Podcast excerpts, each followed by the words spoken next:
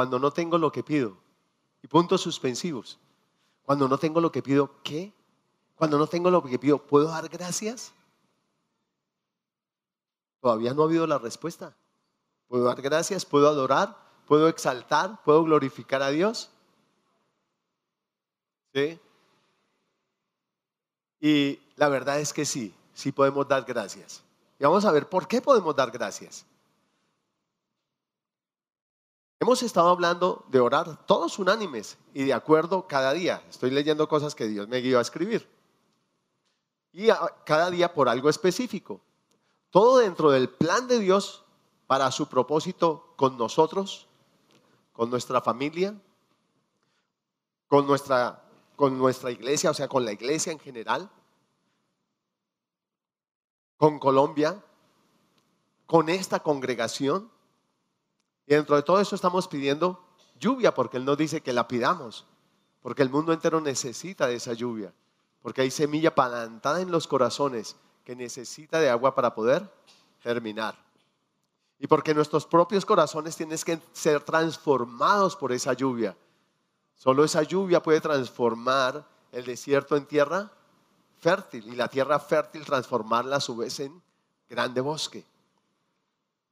Estamos hablando, orando por el mundo entero, sabiendo que Dios tiene un propósito y es que todo hombre y todo pecador venga al arrepentimiento y conozca al único Dios que nunca cambia, que todo hombre proceda y venga al arrepentimiento. Pero Dios también quiere que, que tengamos y que dediquemos tiempo para dar gracias y adorar, exaltar su nombre. Así como lo tuvo cuando le dijo a Josué, que el pueblo debía gritar después de dar la séptima vuelta a las murallas de Jericó. Ese último día tenían que gritar. Y ese grito era señal de que Dios les había entregado la ciudad. Pero hasta ahí, hasta antes de dar ese grito, no se había caído un solo ladrillo de la muralla. Y no se había movido la muralla un centímetro. Ahora, ¿estaban todos juntos unánimes? Sí. Todo el pueblo se unió, todo el pueblo marcharon unánimes, todo el pueblo recibió una palabra y todo el pueblo marchó en torno a esa palabra. Estamos orando cada día por algo específico. ¿Por qué? Porque Dios nos ha dado una palabra para hacer, algo para hacer. ¿Vamos a ver respuesta? Sí.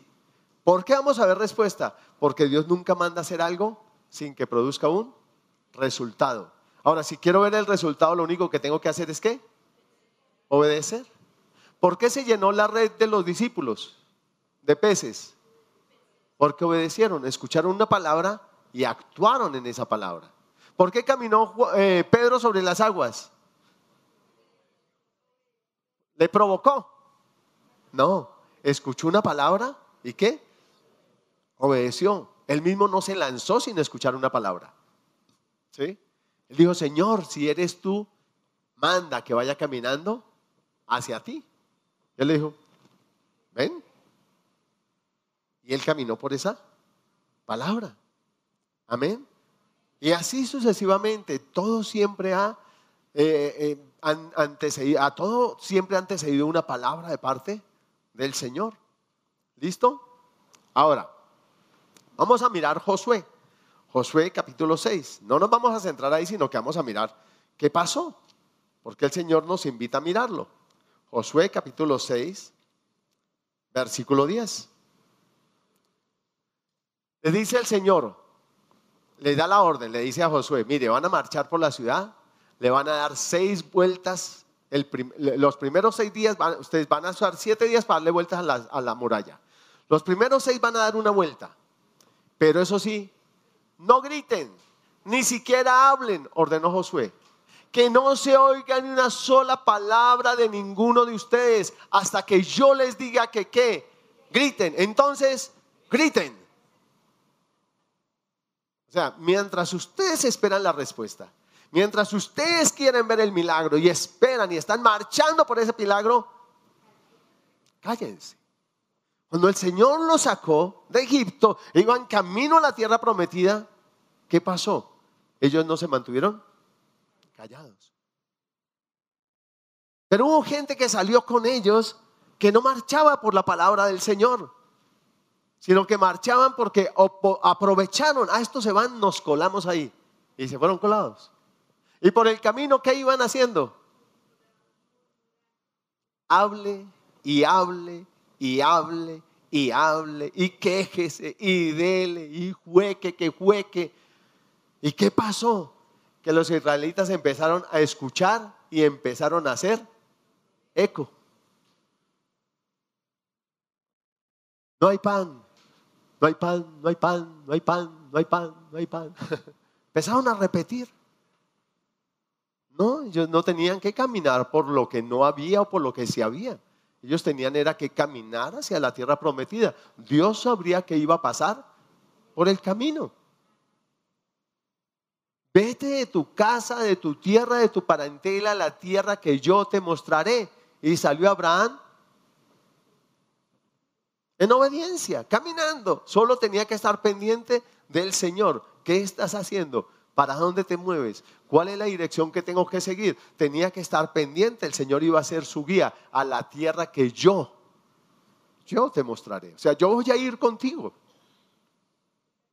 Y en cuando Dios nos da una palabra, Él siempre va a estar ahí en el camino. Y si se presentan torrentes de agua, Él estará ahí. Y si ríos no te anegarán, y si por el camino hay fuego no te quemará, ni la, llama arderá en ti, porque Él te dio una palabra y Él va contigo para respaldarte, para ayudarte, para levantarte. Amén. Amén. Entonces, le dice Josué, no cometamos el error de los que vagaron 40 años por andar murmurando. Por andar quejándose, porque eso trajo desánimo, incredulidad a los corazones.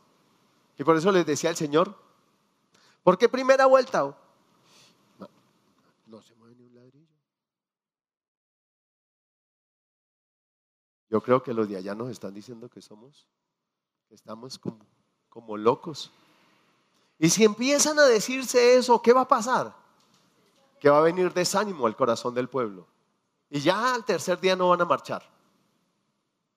Y al cuarto día ya va a ir la mitad del pueblo. Y al quinto día menos gente. Al sexto día ya un poquito. Al séptimo Josué los sacerdotes y algunos otros. Porque la incredulidad ya los ha hecho desmayar y desfallecer. Y el último día para acabar de completar no tenían que dar una vuelta. Tenían que dar cuántas? Siete. Siete. Siete. Y siete me habla de la manifestación de la gloria de Dios. Los seis días es casi que hablando del número seis, el número del hombre. El, número de lo que yo puedo hacer en mis fuerzas. En mi capacidad, en mi razonamiento. Pero el séptimo día, séptimo día, siete vueltas. Y miren lo que, lo que pasa. Versículo 15. Dice, el séptimo día los israelitas se levantaron al amanecer, como siempre, y marcharon alrededor de la ciudad como lo habían hecho los días anteriores. Pero esta vez dieron siete vueltas alrededor de la ciudad. En la séptima vuelta, mientras los sacerdotes daban el toque prolongado con los cuernos, Josué les ordenó a los israelitas, griten, porque el Señor les ha entregado la ciudad. Griten, porque el Señor les ha entregado la ciudad. O sea, y el grito no era, ¡Yupule! No, el grito era un grito de qué? De júbilo, de victoria, de regocijo, de exaltación, porque la poderosa mano del Señor lo ha hecho, lo ha hecho, lo ha hecho. Eso era lo que significaba ese grito. Dele ese fuerte aplauso a Él. Eso era lo que representaba ese grito. Eso era lo que significaba. ¿Era un paso de fe? Sí. Era una alabanza por fe, era una exaltación por fe, era, la, era una proclamación por fe. Y es que soy la fe. Es la certeza de lo que espero y la convicción de lo que no veo. Y tenían ellos tanta certeza y convicción en que Dios les dijo que eso sería así y que Dios les había entregado la ciudad que empezaron a, a gritar de júbilo. Tenían una buena noticia. El Señor les ha entregado la ciudad. Chévere. No. No. Wow, eso es un notición, ¿no? Gigante. Gloria a Dios. Aleluya. Y empezaron a, a gritar de júbilo. De júbilo. Ustedes han escuchado o han visto, han ido alguna vez a un estadio y han visto a alguien celebrar un gol. Los únicos que están sentados, achantados y apachurrados son los del equipo contrario. ¿Y los otros cómo están? Un día mi mamá me dejó ir a, ver un partido donde un amigo, donde un vecino.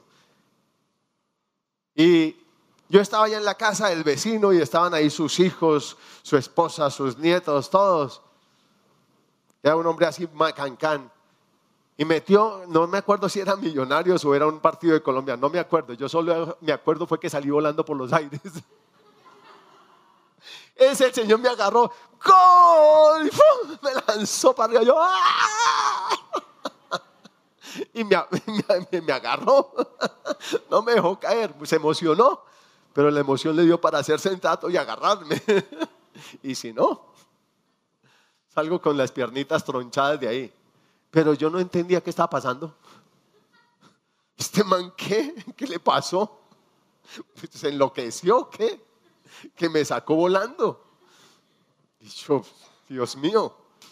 Pero Dios me trae al recuerdo eso porque es el júbilo que tiene que brotar de nuestro corazón. Y es el júbilo que brotó del corazón de Israel. Vieron que sus marchas y sabían que sus marchas no habían sido infructuosas. Pero se guardaron porque obedecieron. Silencio. No digan nada. Un rey que en una guerra, creo, si no estoy mal, era el rey Ezequías, y les dijo, mire, díganle lo que les diga a ustedes, silencio, no digan nada, cállense. Porque Dios tiene la rienda, no la tienen las circunstancias. Los dos extremos de la madeja no los tiene el enemigo, los tiene el Dios de poder y de gloria, el que te llamó para hacer de ti una gran nación. Amén. Aleluya. Josafat recibió una palabra de Dios y junto con su pueblo se postraron y adoraron. Vamos a Segunda de Crónicas, capítulo 20.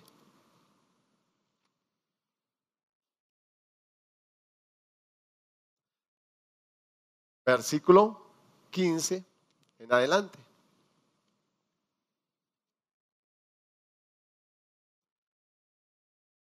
Dice, Escuchen, habitantes de Judá y de Jerusalén, les dijo el rey. Escuchen.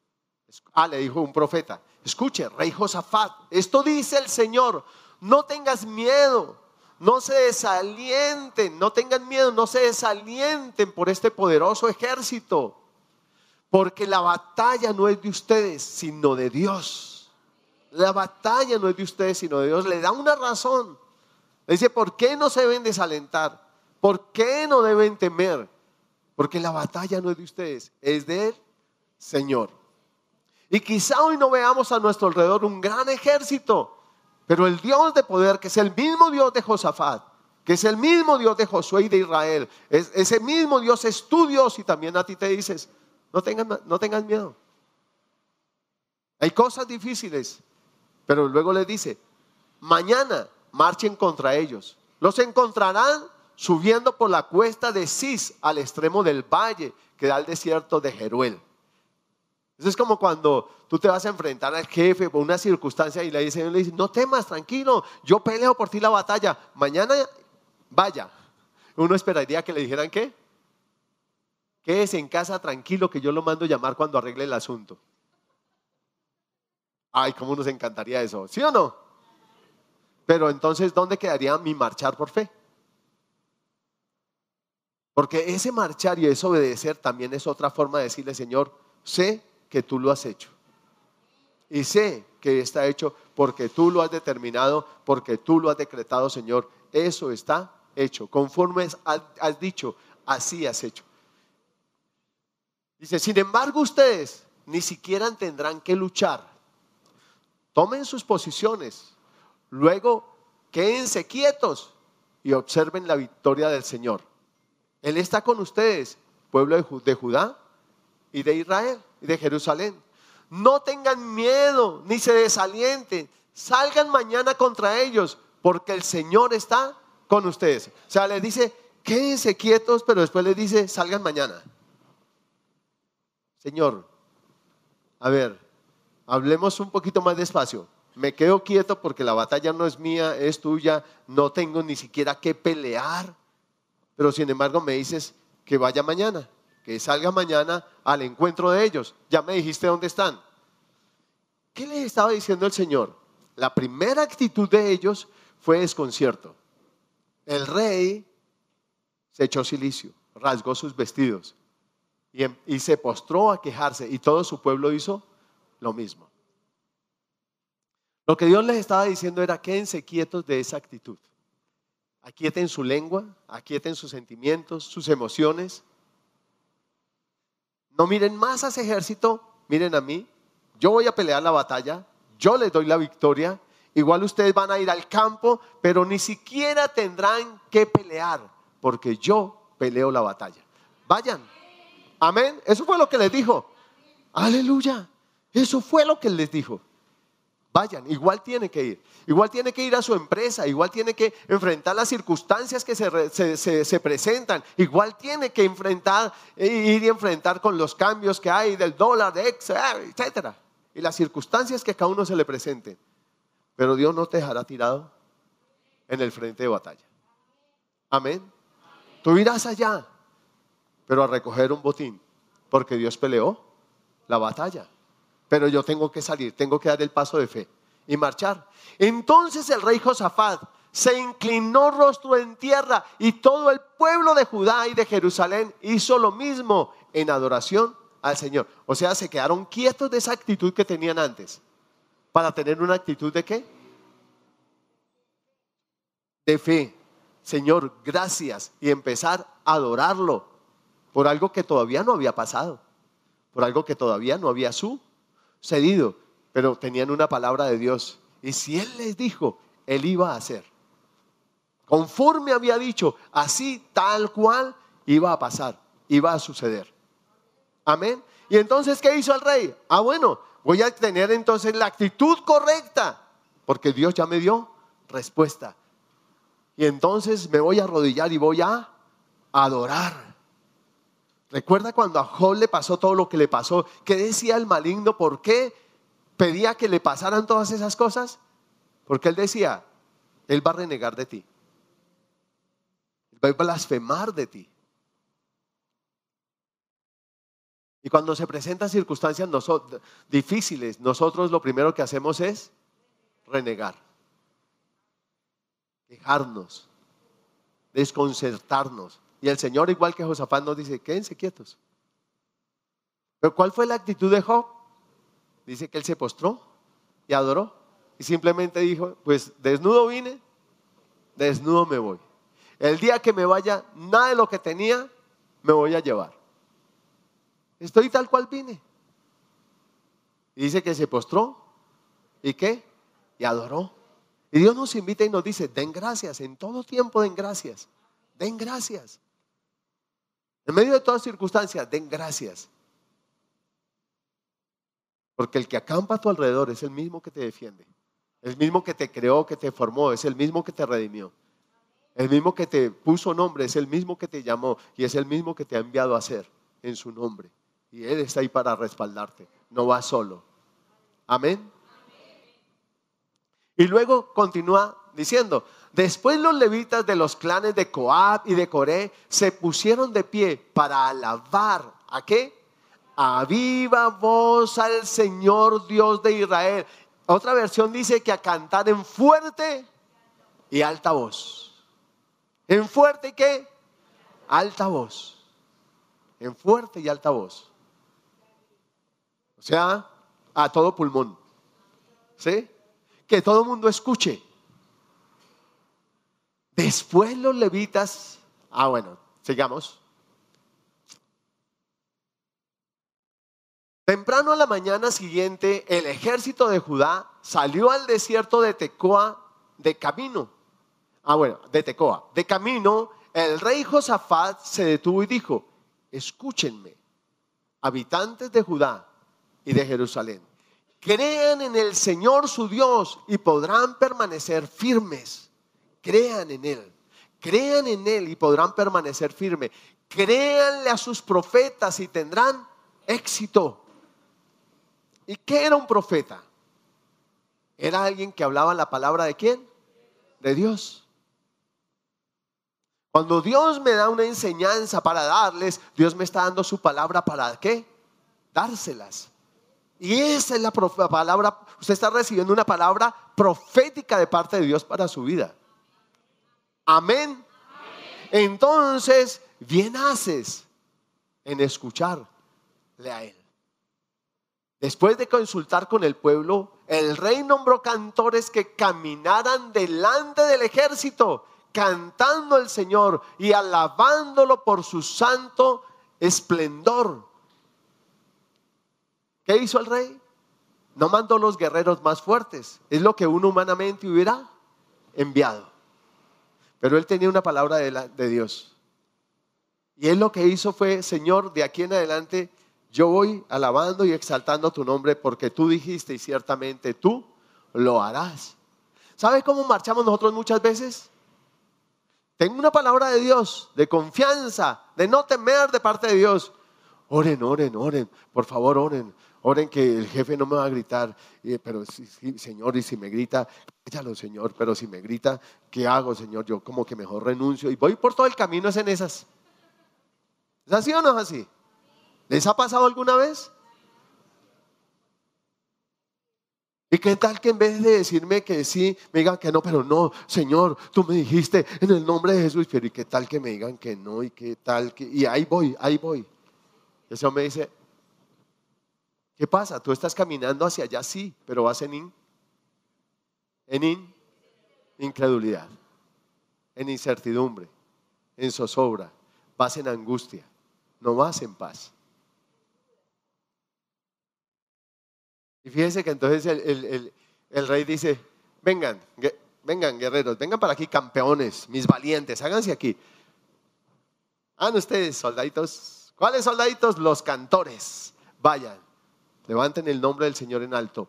Él es quien pelea la batalla. Él es quien nos ha dado la victoria. Y Él debe tener el primer lugar en esta batalla porque Él es nuestro paladín. Eso es lo que les estaba diciendo. Eso es lo que les estaba diciendo. Esto es lo, que cantaban. Den gracias al Señor. Su fiel amor perdura para siempre. Y luego el versículo 22, cuando comenzaron a cantar y a dar alabanzas, el Señor hizo que los ejércitos de Amón, de Moab y del monte de, Seir comenzaran a luchar entre sí. El Señor desató tal confusión entre sus adversarios que empezaron a atacarse entre ellos. Y después cuando Josafat y su ejército llegó allí, como les dijo el Señor, no tuvieron que pelear. Dice que todo estaba, allí estaban todos los soldados caídos, derrotados. Pero sí nos dice que ese lugar se convirtió en el valle de la bendición. Valle de Beraca fue llamado el valle de la bendición. Cuando antes era un valle de angustia, donde estaban empoderados sus enemigos, sus adversarios. Y Dios les dio la victoria. Y dice que duraron tres días recogiendo el botín. Pero ¿cuál fue el secreto? Dar gracias, alabar, sin qué, sin qué, sin ver, sin ver. Solo llevan una palabra del que no miente, del que es verdadero, del que es veraz, del que no es hombre para que mienta, ni hijo de hombre para que se arrepienta, el cual dijo y el cual lo ejecutará, lo hará, lo llevará a cabo. Porque nunca habla por hablar ni por dar contentillo. Uno le decía, papito, prometo que yo mañana a ti también te traigo un dulce. ¿Le estoy dando qué? Contentillo, porque le traje al otro y a él no. No, Dios no habla para darme contentillo. Y al otro día se me olvida. Ay, mi amor, mi amor, ay, perdóname, mañana sí te lo traigo. ¿Y por qué se me olvidó? Porque en ese momento le di una palabra para darle contentillo. Dios no habla para darte contentillo. Dios habla porque el propósito que tiene contigo es firme. Porque ha determinado una cosa y esa cosa que ha determinado, eso que ha determinado para ti, para tu casa, ha sido firme, es firme y será firme y la llevará a cabo. Amén. De ahí ustedes siguen leyendo. ¿Listo? Ahora, parecía loco que hicieran estas cosas antes de ver materializada la victoria, pero lo hicieron porque tenían una palabra de Dios, de parte de Él. Ahora bien, si ellos lo hicieron, actuaron de esa manera, ¿nosotros también podemos hacerlo? ¿Podemos dar gracias y adorar antes de ver la respuesta? Ese cuando no tengo lo que pido, ustedes pueden completar ahí, cuando no tengo lo que pido, ¿qué hago? ¿Me desespero? ¿Abandono? ¿Reniego? ¿O doy, creo y doy gracias? Por eso quedó así el título, cuando no tengo lo que pido, casi que, ¿qué? ¿Qué va a hacer? Y es hora de que cambiemos lo que siempre hemos hecho, renegar quejarnos, desconcertarnos. Y entonces me desanimo y ya no oro, ya no leo la palabra. Y cuando me doy cuenta ya ni me congrego. ¿Y por qué? ¿Qué pasó? Es que no me llené de queja. Y eso me empezó a llenar de incredulidad y de rabia. Y estoy enojado con Dios. Así sencillo. ¿Les ha pasado alguna vez? A todos nosotros nos ha pasado. ¿A usted también, pastor? Sí. Si usted un día se acerca y pierde la timidez y me pega un pellizco, yo voy a decir, ¡ay! ¿Por qué me pellizcó? ¿Y ustedes creen que, que por qué voy a hacer eso? Porque soy de carne y hueso. Y usted pellizca duro. A mí también me ha pasado. Pero cada día voy creciendo y Dios me va afirmando. Y entonces cada día me pasa menos. Hasta que cada día aprenda a andar más y más y más en su victoria, alabándole, adorándole. Sé que sé que sé que Él tiene un propósito para conmigo, para con mi casa, para con ustedes. Sé que sé que Él está forjando algo en sus corazones, está forjando algo en mi vida, está forjando algo en mis hijas, está forjando algo. Está haciendo algo. Yo le digo, Señor, solo ayúdame a entender cada día. Solo ayúdame a entender cada día. Y ayúdame a ir en pos de ti. Pase lo que pase y véalo lo que vea. A no depender de eso, sino a depender de tu palabra. Tú lo dijiste y ciertamente tú lo harás. Ahora bien, ya preguntamos, si ellos lo hicieron, ¿nosotros también podemos hacerlo? ¿Ustedes qué dicen? Sí, sí podemos hacerlo. ¿Por qué? Y Dios me guiaba a poner tres cositas. Hay muchos por qué. A mí se me venían un montón de porqués, pero solo voy a nombrarle tres por qué. Porque nosotros, la primera es porque nosotros también tenemos una palabra de parte de Dios. Aunque tenemos muchas palabras de parte de Dios, pero para hacer lo que estamos haciendo, tenemos una, una, una palabra de parte de Dios. Mateo 18, 19 a 20.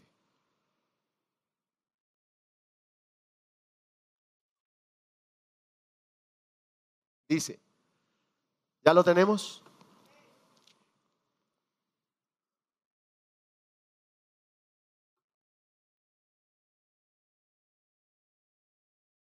Dice, también les digo lo siguiente, si dos de ustedes se ponen de acuerdo aquí en Marte, en Júpiter, en la luna donde a veces andamos allá, en la nebulosa, ¿En la luna? No. ¿En dónde? En la tierra, aquí en el planeta donde estamos. Si se ponen de acuerdo aquí en la tierra con respecto a cualquier cosa que pidan, ya nos ponemos de acuerdo y pedimos por un mismo asunto y estamos de acuerdo con él. Y ya les di hartas razones de por qué orar cada día por cada cosa. No se las voy a repetir. Mi Padre que está en, en los cielos, ¿qué? Lo hará. Pues donde se reúnen dos o tres en mi nombre, yo estoy allí entre ellos. ¿Por qué cree que está diciendo eso? Porque le dio una palabra a Josué, pero fue con Josué. Él estaba en medio del pueblo. Todo el pueblo estuvo de acuerdo en obedecer a esa palabra. Y Dios estaba ahí, él mismo, para honrar su palabra. Y me impacta que hay porciones en la palabra donde dice el Señor, por amor a mi palabra lo haré. Porque Él ama su palabra. Porque Él no habla por hablar. Cuando Él habla, habla de sí mismo. Porque Él habla con verdad. Porque Él es verdad. Y la suma, el total de todas sus palabras es que verdad. Y bien hago en confiar en Él. Él le decía a los israelitas y a mí, porque les digo la verdad, no me creéis. Y cuando uno decide no creer la verdad, uno va a creer a un engaño, a una mentira. Yo tengo que creer su palabra. Él jamás me va a engañar porque me ama, porque me creó con propósito, porque nunca me dio la espalda, nunca le dio la espalda a su creación, nunca abandonó su propósito, aunque el hombre se hubiera apartado de él. Y nunca ha abandonado el propósito contigo, aunque tú y yo nos hayamos apartado de él. Estamos aquí porque Él ha persistido en nosotros, en hacerlo en nosotros y con nosotros. Y va a hacer cosas a través de nosotros. Si nosotros le creemos cada día y caminamos en pos de Él. Y Él está allí. Si Él te dice, pon la mano sobre ese enfermo, créame que Él está ahí poniéndola. Antes de que tú la pongas, Él ya ha puesto la mano. Él ya lo ha hecho. Porque Él está contigo. Segunda cosa, Él desea que le pidamos. Él dijo, pidan la lluvia. Pidan la lluvia. Sé que es necesaria. Y ustedes para pedirla tienen que ser conscientes que es necesaria. Pídanla. Pero no vamos a mirar ese texto ni vamos a ir a ese texto. Miremos Lucas, capítulo 11, versículos 9 al 13. Lucas 11, versículos 9 al 13. Así que les digo, sigan pidiendo pidiendo. Y recibirán lo que piden. Y ese sigan pidiendo es un presente que continuo. Sigan pidiendo. ¿Hasta qué? Hasta que reciba. Pidan, persista. Guárdese la gota que perfora la dura roca.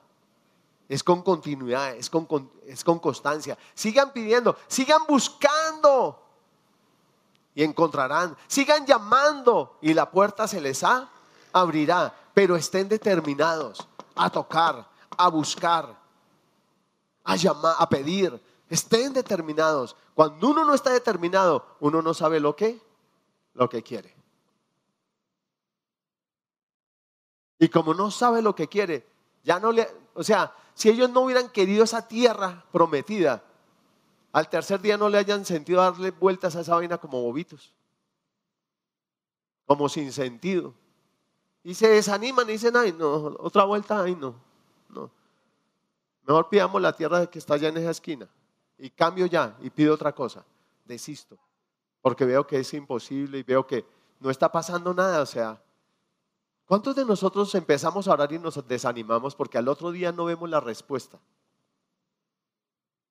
Empezaron a orar y empezamos a orar por la familia y a muchos las cosas en vez de, arreglarse se les pusieron un poquito candelosas. ¿Les pasó? ¿Les ha pasado? ¿Les ha estado pasando? Dios le dio la victoria. Dios le dio la victoria. Ellos no empezaron hacia allá y dice que el, el ejército de Moab se desertó, el del monte de Seir se desertó y los otros también desertaron y se fueron. No, ahí permanecieron. Fue Dios el que trajo confusión entre ellos y entre ellos se, se destruyeron entre ellos. Porque ellos no desistieron. Y el enemigo no va a desistir. Él tiene claro que quiere hurtar, matar y destruir en tu vida. Pero tú también tienes que tener claro, yo tengo una palabra de Dios y el enemigo no va a hurtar ni va a matar y a destruir en mi vida. Yo tengo que marchar. Cuando Dios le dijo a mi madre, de esta pieza de guadua, tú saldrás a una casa propia. El dueño de la casa se encargaba de, de recordarle que no tenía con qué pagar el arriendo, menos con qué comprar una casa propia. ¿Y qué decía ella? No sé. Dios me dijo, ese no es mi problema. Dios me dijo, Dios me dijo, Dios, le voy a desentejar, le dijo un día, desenteje, esta es su casa, pero yo de aquí no me voy, porque él me dijo que de aquí me iba para mi casa. Ahora, todo lo que hizo lo hizo porque tenía que una palabra. Y por esa palabra hablaba y por esa palabra caminaba y por esa palabra qué? Marchaba. ¿Estamos? Esa palabra me da a mí el fundamento para pararme y pelear, porque el enemigo siempre me va a querer mostrar la imposibilidad que hay en mí para lograr lo que Dios me dijo. Y cuando tú miras la palabra de Dios, tienes que pararte en esa palabra para mirar que no, Dios no obra porque tú tengas los recursos para Él obrar, sino porque Él tiene los recursos suficientes para hacer lo que dijo que iba a hacer. Amén. El enemigo quiere que tú mires a tus recursos. La palabra de Dios me lleva a mirar a los recursos de Él, que es diferente. ¿Estamos? ¿Con qué iban a caer esas murallas? ¿Con los recursos de ellos? No, con los recursos de Dios. Con el poder de Dios. ¿Con qué iban a ser derrotados? Denle un aplauso al Señor. Por dicho, estaban demorando.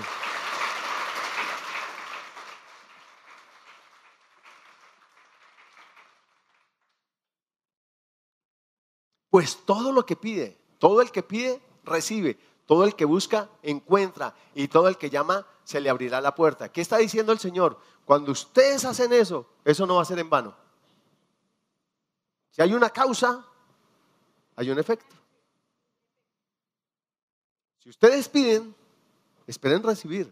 Pero a veces pedimos y esperamos no recibir. Tocamos y esperamos que no nos abran. Pasamos una hoja de vida y esperamos que no nos reciban. Pedimos un aumento y esperamos que no nos lo den. Hoy le está diciendo, si piden, todo el que pide recibe, todo el que toca, se le abre, todo el que busca, haya. Pero recuerden, sigan pidiendo, sigan tocando, sigan buscando, porque sin duda se les va a abrir, van a recibir y van a encontrar. Amén. Amén. Sigamos. Ustedes, los que son padres, si sus hijos les piden un pescado, ¿les dan una serpiente en su lugar? Si les piden un huevo, ¿les dan un escorpión? Claro que no. Ya escuché por ahí, claro que no. ¿Eh? Así que si ustedes, gente pecadora, saben dar buenos regalos a sus hijos, ¿cuánto más su Padre Celestial le dará el Espíritu Santo a quienes lo pidan? Está diciendo el Señor, mire, si ustedes siendo malos saben dar buenas respuestas, ¿cuánto más su Padre Celestial, si ustedes le piden, no les dará aún su Espíritu si se lo piden? Él les da. La única forma para que Él no les dé es cuando nosotros, y la palabra lo dice, cuando nosotros pedimos para nuestros deleites. Pastores, si uno está en pecado y le pide, sí, claro, él, siempre le va a dar. Si usted le pide a Él, Él siempre le va a dar. El pecado no va a impedir que Él le dé. El pecado va a impedir que usted reciba o va a impedir que usted disfrute, que es diferente. ¿Sí? ¿Sí estamos? Eso hace el pecado. Y no impide que Dios me dé. Porque ya me lavó, ya me compró, ya pago por mi pecado. Ya no hay separación entre él y yo. Pero, ¿qué puede impedir el, pecado? Que yo reciba. Por eso el Señor, por eso dice que, que vengamos y le pedimos perdón que si pecado tenemos abogado, tenemos para con el Padre, que no nos quedemos ahí, que ninguno diga que no tiene pecado, reconozca si se equivocó, venga y pida perdón, vaya al trono de la gracia, el que lo preside tiene misericordia de ti, vaya, él fue tentado en todo como tú, fue sin pecado, pero se puede compadecer de ti, vaya a ese trono, pida perdón, no permita que el pecado siga ahí, no permita que vaya, se vaya agigantando la separación, no lo permita venga y pida perdón, ya. Y reciba. Por eso, ¿por qué el pecado impide? Acuérdense, ¿por qué Jesús le tuvo que decir a, Pedro, a mandarle decir? Dijo, díganle a mis discípulos. Pero a Pedro no lo metió entre ese costal. ¿Por qué? Porque a Pedro le pasó lo mismo que nosotros, que ya no nos sentimos qué?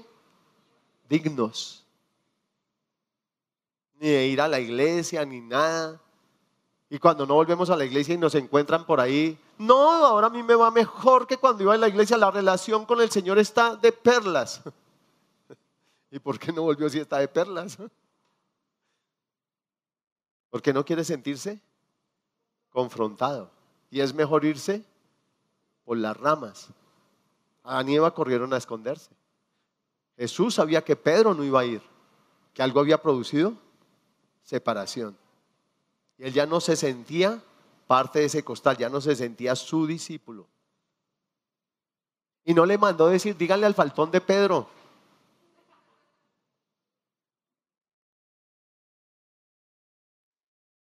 Díganle, recuérdenle que el que era no deja de ser.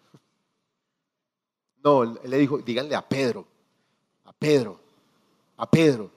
Y yo me imagino que el Señor se apareció y dijo, que vayan discípulos, vayan. Y cuando vio, ay, Pedro, y lo mandó, dijo, dígale a Pedro.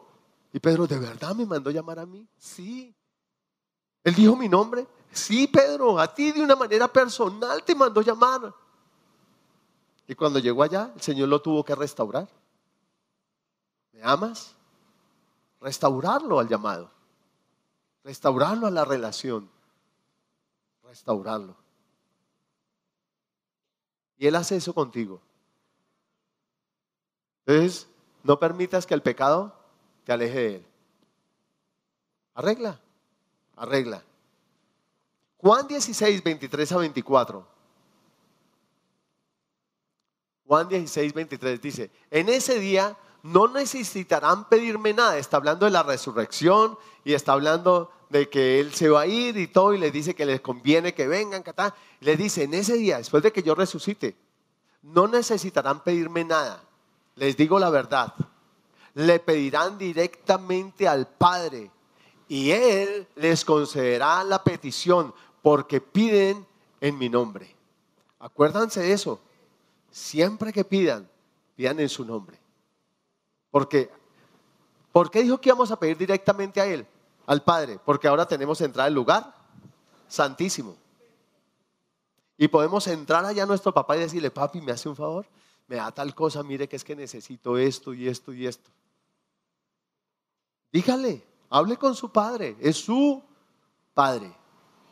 Pero le dice el Señor, pidan en mi nombre, porque Él fue el que obtuvo todas las cosas y todas las, las promesas de Dios son en Cristo Jesús, sí.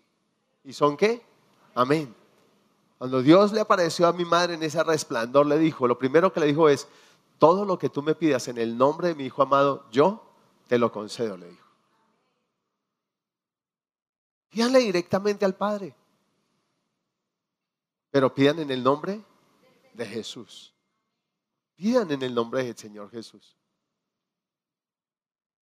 Pidan en el nombre de Jesús. Jesús llega y le dice, no lo han hecho antes. Esto de pedirle directamente, no lo han hecho antes. Pidan en mi nombre y recibirán y tendrán alegría en abundancia. En otra, en otra, en otra eh, versión dice, pidan para que vuestro gozo sea cumplido. Dice, hasta aquí no han ido directamente al Padre a pedirle. Siempre me han pedido esa mía. Ahora le van a pedir al Padre, le van a pedir en mi nombre y recibirán. y tendrán alegría en abundancia. Y la tercera cosa, la primera es que nosotros tenemos, también tenemos una palabra de parte de Dios. Dos, Él desea que le pidamos, pida con confianza. Ayer Mateo dice, si dos o tres se ponen de acuerdo en mi nombre y piden algo, ¿le será hecho? Pídanlo, pidan, yo voy a estar ahí. Yo voy a estar ahí con ustedes en esa petición, respaldándoles. Y la tercera cosa, y con eso terminamos, Él lo prometió y Él lo hará. Él lo prometió y Él lo hará. Vayamos al libro de números, capítulo 11.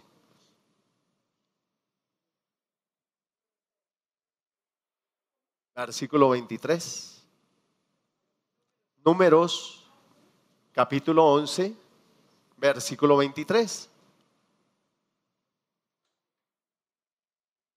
Aquí está el cuadro en que ellos han renegado, se han quejado y empezaron, queremos carne, carne, carne, carne, queremos carne. Y el Señor le dice a Moisés, vaya, dígales que les voy a, les voy a dar carne, Moisés, les voy a dar por un mes, les va a quedar la carne aquí, mejor dicho. Van a decir que por favor, nada más carne. Y entonces Moisés llega y le dice al Señor, Señor, ¿De dónde? Tú estás diciendo carne un mes y nuestro ganado no alcanza. O sea, Moisés era bien humano. Porque nosotros también le decimos al Señor muchas veces que Él nos da una palabra. Venga, Señor, creo que no nos alcanza. Y el Señor no está contando con lo que usted tiene. Él es suficiente. Amén. Él es suficiente. Nosotros somos los que no lo creemos y entonces lo metemos en, nuestras, en nuestra lista y le decimos, ay Señor, a ti no te alcanzó. lo lamento. Entonces el Señor le dijo a Moisés, versículo 23, ¿acaso mi, mi, man, mi brazo ha perdido su poder? Le dice, le pregunta, ¿acaso mi brazo ha perdido su poder?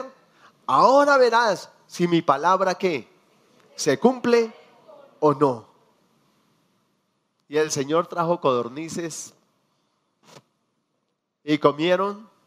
El primer día ya le estaban botando hasta por las narices esa carne. Comieron hasta que se les paró el ombligo.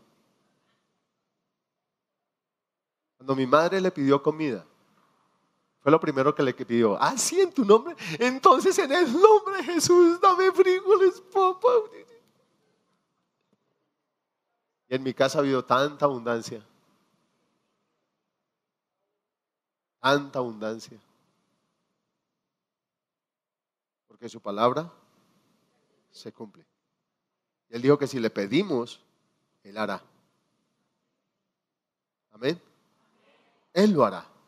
Les estoy dando fundamentos, así como les di fundamentos para pedir, les estoy dando fundamento para dar gracias y tener certeza de que Él hará y responderá a nuestro clamor y que cosas tremendas sí están pasando y podemos darle gracias y podemos alabarlo y podemos exaltarlo todos los días.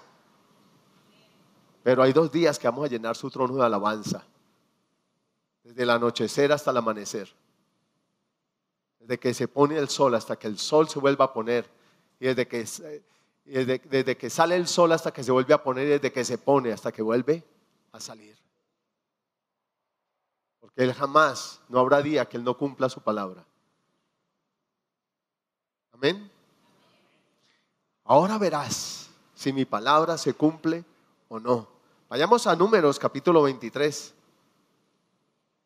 Allí está Balac contratando a Balaam para maldecir a Israel. Y Dios le había hecho una promesa a Abraham. Le dijo, yo te bendeciré. Y bendeciré a los que te bendigan. Maldeciré a los que te maldigan. Y allí estaba Balaán buscando maldecir a Israel. Balac sabía que la maldición, y Balac es un tipo del maligno, él sabía que la maldición, la maledicencia debilita, seca,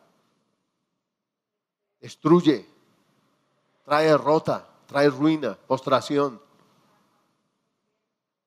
Y quería debilitar al pueblo de Israel maldiciéndole. Pero Dios había prometido bendición. Mire lo que le dice, capítulo 23 del mismo libro de números, versículo 19 y 20. Dice, Dios no es hombre, le dice Balaán a Balac. Balac, mire, Dios no es hombre, por lo tanto, no miente. Él no es humano, por lo tanto, no cambia de parecer. ¿Qué quiere decir eso? Que cuántas cosas nosotros decimos y en lo que decimos estamos mintiendo. Mañana le pago. Y llegó mañana y no le pagué. ¿Qué hice? Mentí. Uy, no venga, pasado mañana le pago, mire, me salió esta chicharrón aquí, venga, yo compro esto, ta, y le doy bote a esto y llego aquí, tas. ¿Qué hice con mi amigo, con mi vecino, con el jefe o con lo que sea? ¿Qué hice? Mentí, punto.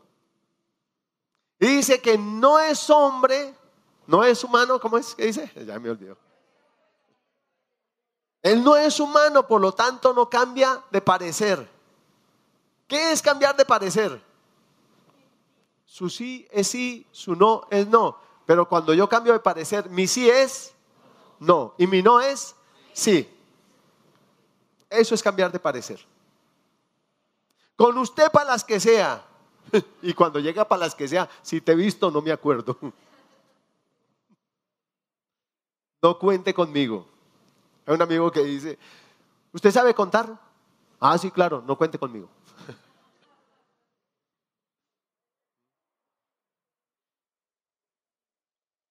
Y la idea no es esa. ¿Y cuántas veces hemos cambiado de parecer con nuestros hijos, con nuestros hermanos, con nuestros padres, con nuestro cónyuge? A lo mejor mañana la invito a cenar. La muchacha se emperifulla, se arregla toda. Y no, no, es que yo llegué cansado, mire, yo estoy recansado. Estoy, mejor dicho, estoy de catre. Y la otra está allá. Que lo manda pernoctar al cielo. Porque cambió de parecer. A veces cambiamos de parecer porque las circunstancias nos llevan a cambiar de parecer. Pero ni siquiera las circunstancias deberían llevarnos a cambiar de parecer. Y si yo di una palabra, así sea en contra mía, tengo que cumplir esa, esa palabra. Así me insta la palabra a hacerlo. Y luego le dice, ¿acaso alguna vez habló sin actuar? ¿Quién? Dios. ¿Acaso alguna vez Dios le dice, Dios no es hombre, Dios no es humano? Él no va a cambiar. ¿Acaso Él, Él, Dios, habló alguna vez sin actuar? ¿Alguna vez prometió sin cumplir? Lo que les decía ahora, Dios jamás abre la boca por dar contentillo. Si Él dijo que te vas para una casa propia, te vas para una casa propia. Punto. Si Él dijo que eres sano, estás sano. Punto. No importa que todavía siga rengueando. No importa que todavía le duela. No importa Camina por esa palabra, camina por esa palabra, camina por esa palabra. Y más sabiendo que por su llaga hemos sido sanados. dile, Señor, ¿qué me quieres enseñar en medio de esta enfermedad o en medio de esta circunstancia? ¿Qué me quieres mostrar? ¿A dónde me quieres llevar? Porque Dios llevó a Job a que ya no solo creyera en él por lo que había oído de él, que ahora creyera en él por lo que veía de él y lo llevó a un mayor conocimiento de Dios. Eso, para eso usó la circunstancia. Escucha, le dice, yo recibí la orden de bendecir, Dios ha bendecido y yo no puedo revertir eso, yo no lo puedo revertir. En otra versión dice, Dios decretó bendición y no podrá ser revocada, punto. ¿Y por qué no puede ser revocada? Parémonos en la plataforma de autoridad, porque es una bendición que partió de la boca de la máxima autoridad que hay en el cielo y en la tierra. Amén. Y por eso esa palabra jamás será revocada. Aleluya. Gloria a Dios. Aleluya. Gloria a tu nombre, Señor. Gloria a ti. Y déjeme decirle, Él decretó bendición para tu vida, decretó bendición para tu casa. Y no será revocada. Y a veces nos angustiamos porque alguien está haciendo oraciones contrarias. Y a veces nos angustiamos porque, ay, alguien me maldijo. No, Dios no está con el que te maldice. Dios está con el que te bendice. Por eso levanta el nombre, el, nombre de Dios por encima, levanta su nombre y bendice a tus hijos. Porque sin duda Él los va a bendecir. Pero tenemos que estar de acuerdo con Él también. Tenemos que ponernos de acuerdo. De acuerdo con Él. De acuerdo, todos juntos como pueblo. De acuerdo, todos juntos como familia. Somos una gran familia. Somos una gran congregación, somos una gran iglesia.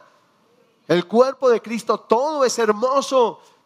Y es una iglesia de poder y de gloria, de autoridad, llena de dones, llena de la presencia de Dios.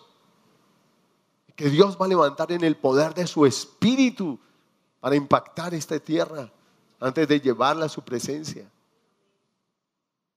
Él dijo, y no lo hará, mandó y no lo ejecutará.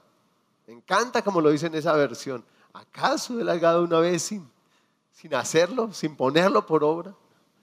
¿Ha dicho algo sin ejecutarlo? El que te está dando la palabra es Él. Créela. Créela. Simplemente créela. No te voy a pedir que cierres tus cuadernos, tus notas, tu Biblia. Cierra todo. Él te da una promesa y nos tiene haciendo algo. Y sin duda, cada día, a cada instante, ya hemos estado mirando, viendo respuesta a eso que hemos estado orando. Pero tú y yo no nos vamos a conformar, porque Dios nos mandó a hacer algo que no es para un día,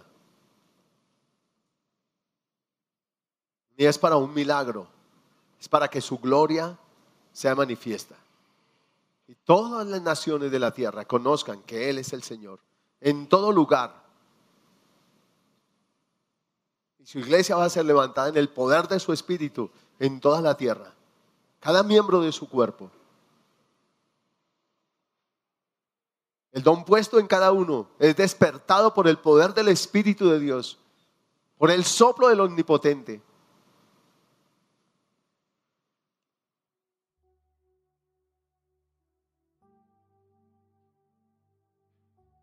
Y si Dios te ha dado una palabra, no solo esta, sino también te ha hablado otra palabra y tú has pensado que Dios no te ha contestado. Señor, yo renuncio a la incredulidad y renuncio al hablar mal, renuncio a la queja. No voy a aceptar nada en contra de ti, tú eres veraz. Y todo cuanto has dicho, siempre, siempre lo has hecho, siempre lo has ejecutado, siempre lo has llevado a cabo, Señor.